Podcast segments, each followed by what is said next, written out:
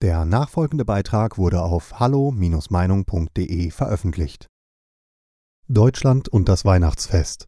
Ein christliches Fest in einem säkulären Staat. Ist dies noch angebracht? Ein Gastbeitrag von Helmut Kretzal, Polizeihauptkommissar im Ruhestand. In unserem heutigen deutschen Staat wohnt und lebt eine große Zahl von Menschen, die sich nicht zum Christentum zählen. Es sind Menschen, die Ja zur Evolutionslehre sagen oder in anderen Religionen beheimatet sind. Hinzu kommt noch eine Gruppe von Menschen, die sich als Christen bezeichnen, aber innerlich keinen Bezug mehr zum christlichen Glauben haben, beziehungsweise zu Jesus, den die Bibel den gekreuzigten und Auferstandenen nennt. Und obwohl dies eine Realität in Deutschland ist, wird dieses christliche Fest, das Weihnachten genannt wird, Jahr für Jahr immer wieder gefeiert. Aber es gibt Stimmen in diesem Land, die dies gerne verändern würden, da sie zu diesem Fest keinen Bezug haben. Jedoch gibt es auch eine große Anzahl von Menschen, die dies nicht möchten. Die Motive für ihre jeweilige Auffassung sind jedoch unterschiedlich. Mein Anliegen ist es nun, als Christ auf Weihnachten sowie auch auf zwei biblische Berichte, die sich auf Bethlehem beziehen, etwas näher einzugehen. Zunächst einmal, wie kam das Weihnachtsfest in das Christentum, dann Hinweise zu geben, was es mit den Hirten auf sich hatte, als diese auf dem Felde waren und danach Maria und ihren erstgeborenen Sohn aufsuchten. Der zweite Bericht wiederum handelt von Männern, die von der Kirche als die drei heiligen Könige genannt werden und was die Bibel hierzu mitteilt. Beide Erzählungen sind nicht nur Christen bekannt, sondern auch Menschen, die dem christlichen Glauben nicht angehören. Ein Christ, der regelmäßig in der Bibel liest, hat das Wissen, dass bezüglich der Geburt Jesus in Bethlehem von der Bibel kein Datum mitgeteilt wird.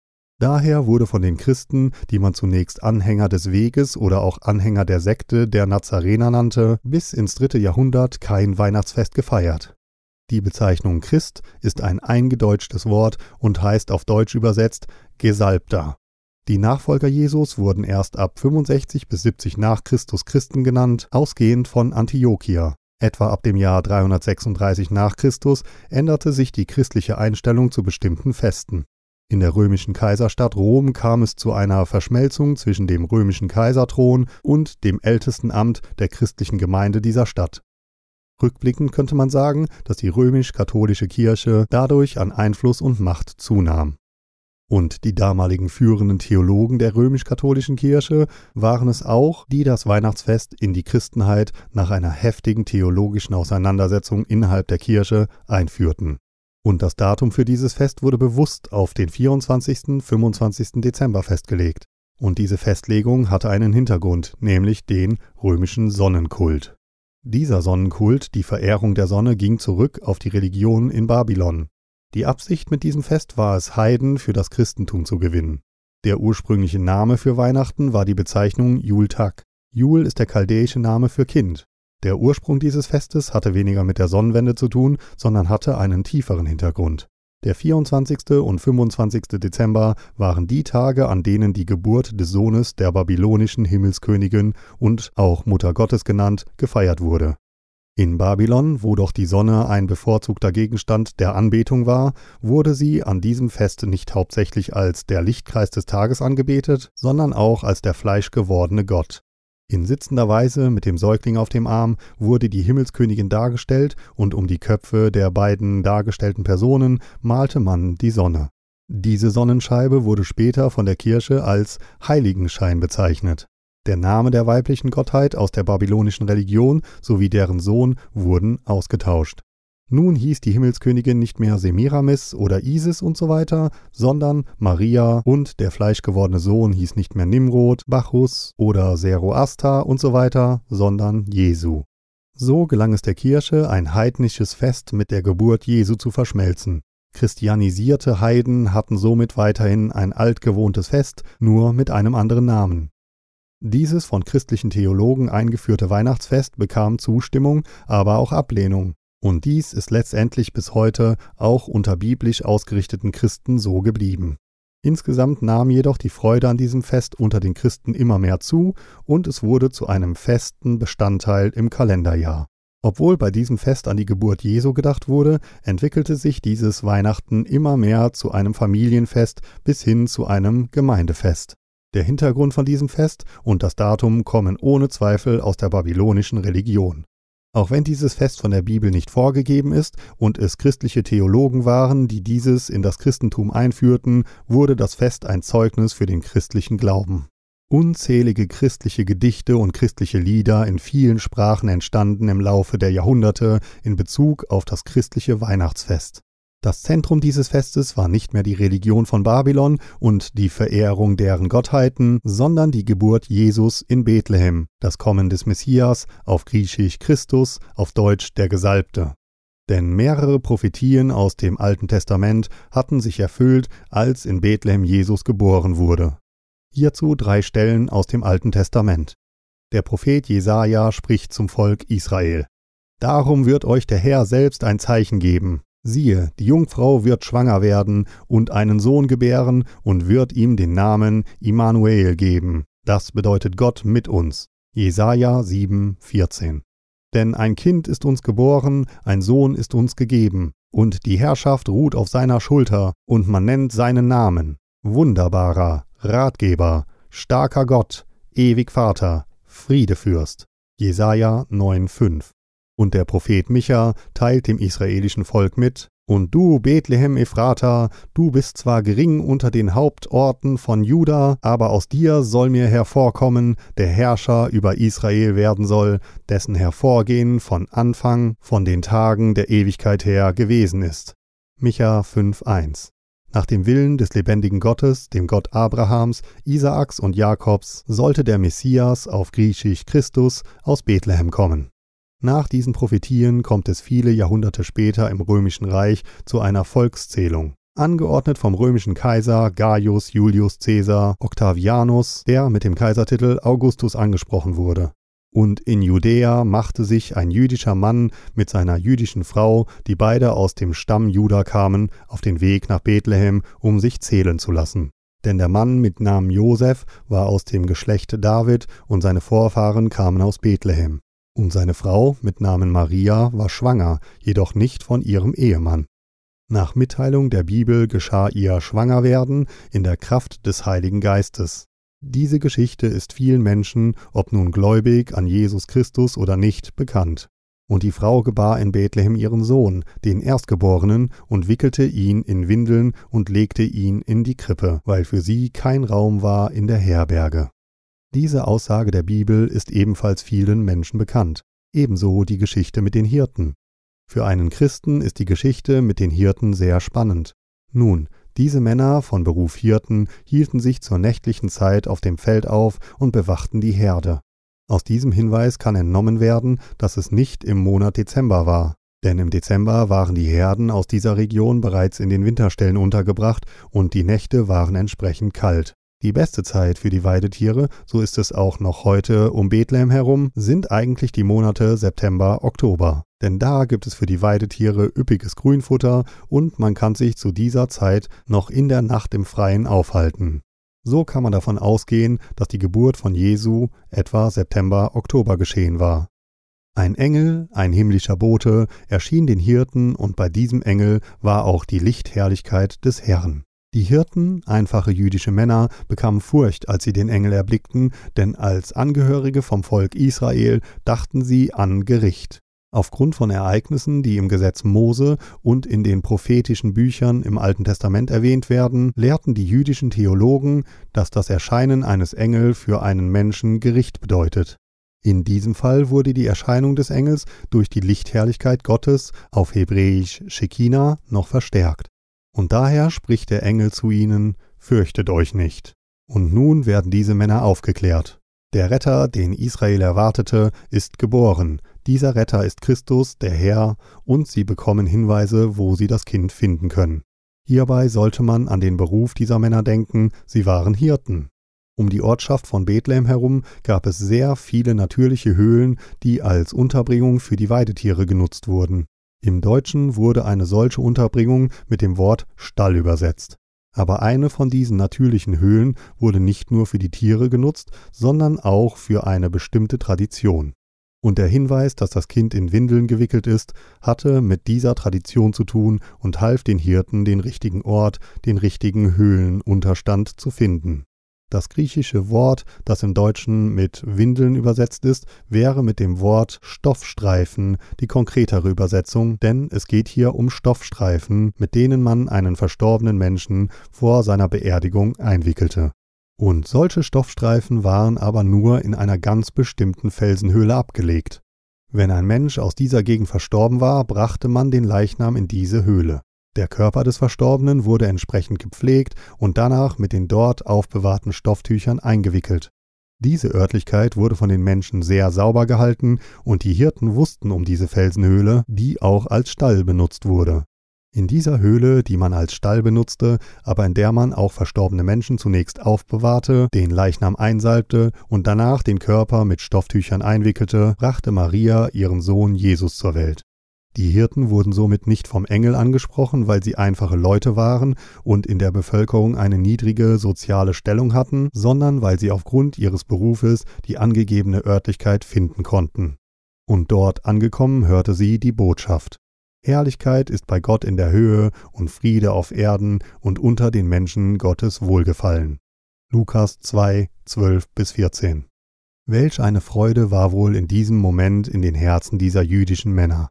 Einfache Männer, keine Theologen, sondern Hirten, die eine geringe soziale Stellung im jüdischen Volk hatten. Nachdem sie angekommen waren, kam es zur ersten Anbetung. Jüdische Männer, Hirten, fanden das Kind in der Krippe liegend und beteten es an. Worte des Lobes und des Dankes an Gott kamen aus ihrem Mund. Lukas 2, 15 bis 20.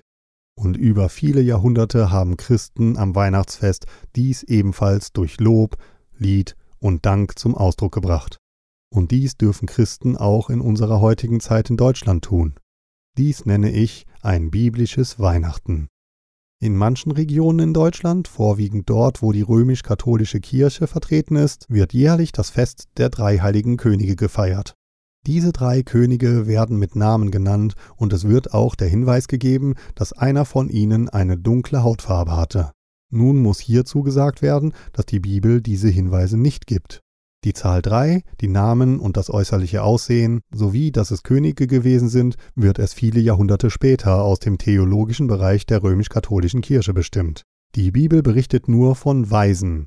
Matthäus 2, 1 bis 18. Auch dieser Bericht ist für einen Christen spannend. Weise aus dem Morgenland kamen nach Jerusalem und suchten den neugeborenen König der Juden. Die Zahl der Weisen und ihre Namen werden von der Bibel nicht mitgeteilt, auch nicht ihr Aussehen. Im griechischen Grundtext steht jedoch das Wort, bezogen auf die Weisen, in Mehrzahl. Es waren somit mindestens zwei, wahrscheinlich aber mehr. Diese Weisen waren Wissenschaftler, Sternenforscher und Sternendeuter. Sie kamen aus dem Morgenland, aus dem Reich der Meder und Perser und in keinem Reich der damaligen Welt wurde so nach den Sternen geforscht, wie dies im Morgenland geschah, und daher haben sie auch einen Stern gesehen, der außergewöhnlich war. Bei diesem Stern handelte es sich jedoch nicht um einen natürlichen Stern, sondern vielmehr um die Lichtherrlichkeit Gottes, um die Shekina. Diese Shekina hatten auch die Hirten auf dem Feld gesehen. Nun sahen die Weisen dieses außergewöhnliche Licht am Himmel, aber woher hatten die Weisen aus dem Morgenland Kenntnis, dass dieses Licht die Geburt des neuen Königs der Juden anzeigte? Bei den Persern und Medern wurde ein Buch geführt, das als Buch der Denkwürdigkeiten oder auch das Buch der Chronik genannt wurde. Esther 2, 23, 6, 1. Außergewöhnliche Tagesereignisse oder Zeitbegebenheiten, die geschehen waren, wurden in dieses Buch eingetragen so auch die Geschehnisse um den Propheten Daniel, der die Träume von dem mächtigen König Nebukadnezar deuten konnte. Und dieser Daniel wurde durch diesen mächtigen König in eine besondere Stellung gebracht. Daniel 5,11. Man kann davon ausgehen, dass er den Hinweis von einem nichtjüdischen Propheten von Bileam, den babylonischen Obrigkeiten, Wissenschaftlern usw. So mitteilte und dass dieser Hinweis dann festgehalten wurde. So spricht Bileam, der Sohn Beors, und so spricht der Mann, dessen Augen geöffnet sind. So spricht der, welcher die Worte Gottes hört und der Erkenntnis des Höchsten hat, der ein Gesicht des Allmächtigen sieht, der niederfällt, aber dessen Augen enthüllt sind. Ich sehe ihn, aber jetzt noch nicht. Ich schaue ihn, aber noch nicht in der Nähe. Ein Stern tritt hervor aus Jakob und ein Zepter erhebt sich aus Israel. 4. Mose 24, 15 bis 17. und somit konnte man davon ausgehen, dass diese Weisen aus dem Morgenland einordnen konnten, was es mit diesem Stern auf sich hatte. Was sie jedoch nicht wussten war, dass dieser König in Bethlehem geboren wird. Aber aus ihrem irdischen, menschlichen Denken heraus nahmen sie wohl an, dass dies in der Hauptstadt von Judäa geschehen ist. Von daher zogen sie nach Jerusalem und erregten dort großes Aufsehen. In Jerusalem war der König Herodes über das Erscheinen der Weisen und die von ihnen gemachten Aussagen sehr erschrocken. Die Schriftgelehrten und die Priester gaben ihm den Hinweis, dass nach dem Propheten Micha der Messias in Bethlehem geboren werden sollte. Die Weisen bekommen diese Information und machen sich auf den Weg. Die wahre Absicht des König Herodes hatten sie da noch nicht erkannt. Hatten die Weisen in ihrem Heimatland die Schekina am Himmel gesehen, so sahen sie diese nun auf dem Weg nach Bethlehem in Judäa. Und diese Lichtererscheinung, auf Deutsch Stern, ging vor ihnen her und blieb über dem Ort stehen, wo das Kind war. Hier ging es bei dem Ort nicht mehr um einen Stall bzw. um eine natürliche Höhle, sondern um ein Haus. Das Ehepaar, Josef und Maria, wohnten nun mit ihrem Sohn zwischenzeitlich in einem Haus. Dort fanden die Weisen das Kind samt Maria, seiner Mutter, und die Weisen erblickten das Kind, fielen nieder und beteten es an. Dies ist die zweite Anbetung durch eine Menschengruppe. Diesmal nicht durch jüdische Menschen, sondern durch Heiden. Sie beteten das Kind an und brachten ihm Gaben. Aufgeführt werden Gold, Weihrauch und Myrrhe. Aufgrund dieser drei Geschenke kamen wohl Theologen der römisch-katholischen Kirche auf die Zahl drei. Die Weisen aus dem Morgenland gingen nicht wieder nach Jerusalem, sondern kehrten auf einem anderen Weg zurück in ihr Land. Als König Herodes dies erfuhr und er somit keine nähere Information über das Kind bekam, reagierte er hart.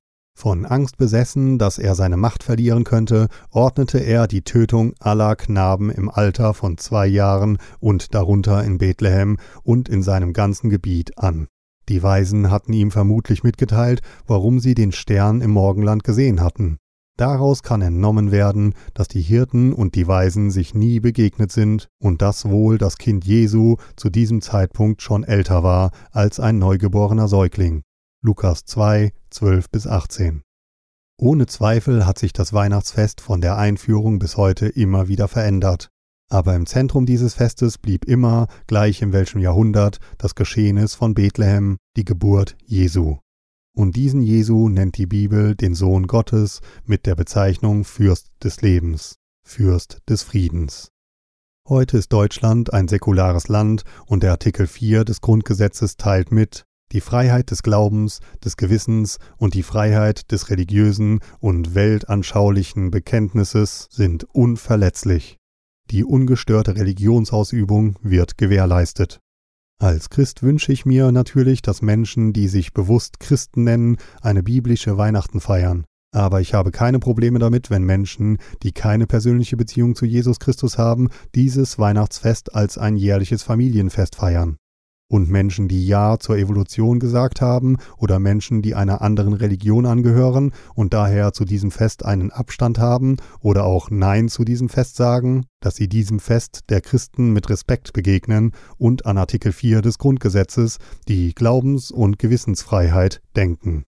Mein letzter Hinweis gilt den Menschen, die sich Christen nennen. Ich persönlich denke, dass jeder Christ die Freiheit hat, Weihnachten zu feiern oder nicht. Die wunderbare Botschaft, dass der Sohn Gottes in Bethlehem geboren wurde, darf auch durch Gefühle zum Ausdruck gebracht werden. Das Sentimentale sollte das christliche Weihnachtsfest aber nicht bestimmen, sondern die Freude im Herzen und im Verstand sollte das Bestimmende sein, weil sich in Bethlehem Prophetie erfüllte. Auch wenn das Weihnachtsfest von der Bibel her nicht genannt wird, so gibt es uns Christen doch die Möglichkeit, gemeinsam die Geburt Jesu an diesem Tag, auch wenn der tatsächliche Tag der Geburt nicht bekannt ist, weltweit zu feiern und zu verkündigen, warum der Sohn Gottes in diese Welt kam. Und diese Möglichkeit sollten wir Christen nicht aufgeben. Bei diesem Beitrag handelt es sich um die Meinung des Verfassers. Hallo Meinung ist überparteilich und lässt einen offenen Austausch unterschiedlichster Meinungen aus dem breiten demokratischen Spektrum zu. Die Beiträge unserer Leser sind eine Meinung bei Hallo Meinung und geben nicht generell die Meinung von Peter Weber und Hallo Meinung wieder. Liebe Zuhörer, ohne Sie wäre unsere Arbeit nicht möglich. Alle Informationen zu unserer Kontoverbindung finden Sie im Begleittext.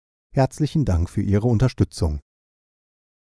Weitere Beiträge von Peter Weber und Hallo Meinung finden Sie in den sozialen Medien wie zum Beispiel YouTube und Facebook. Wir freuen uns auf Ihren Besuch.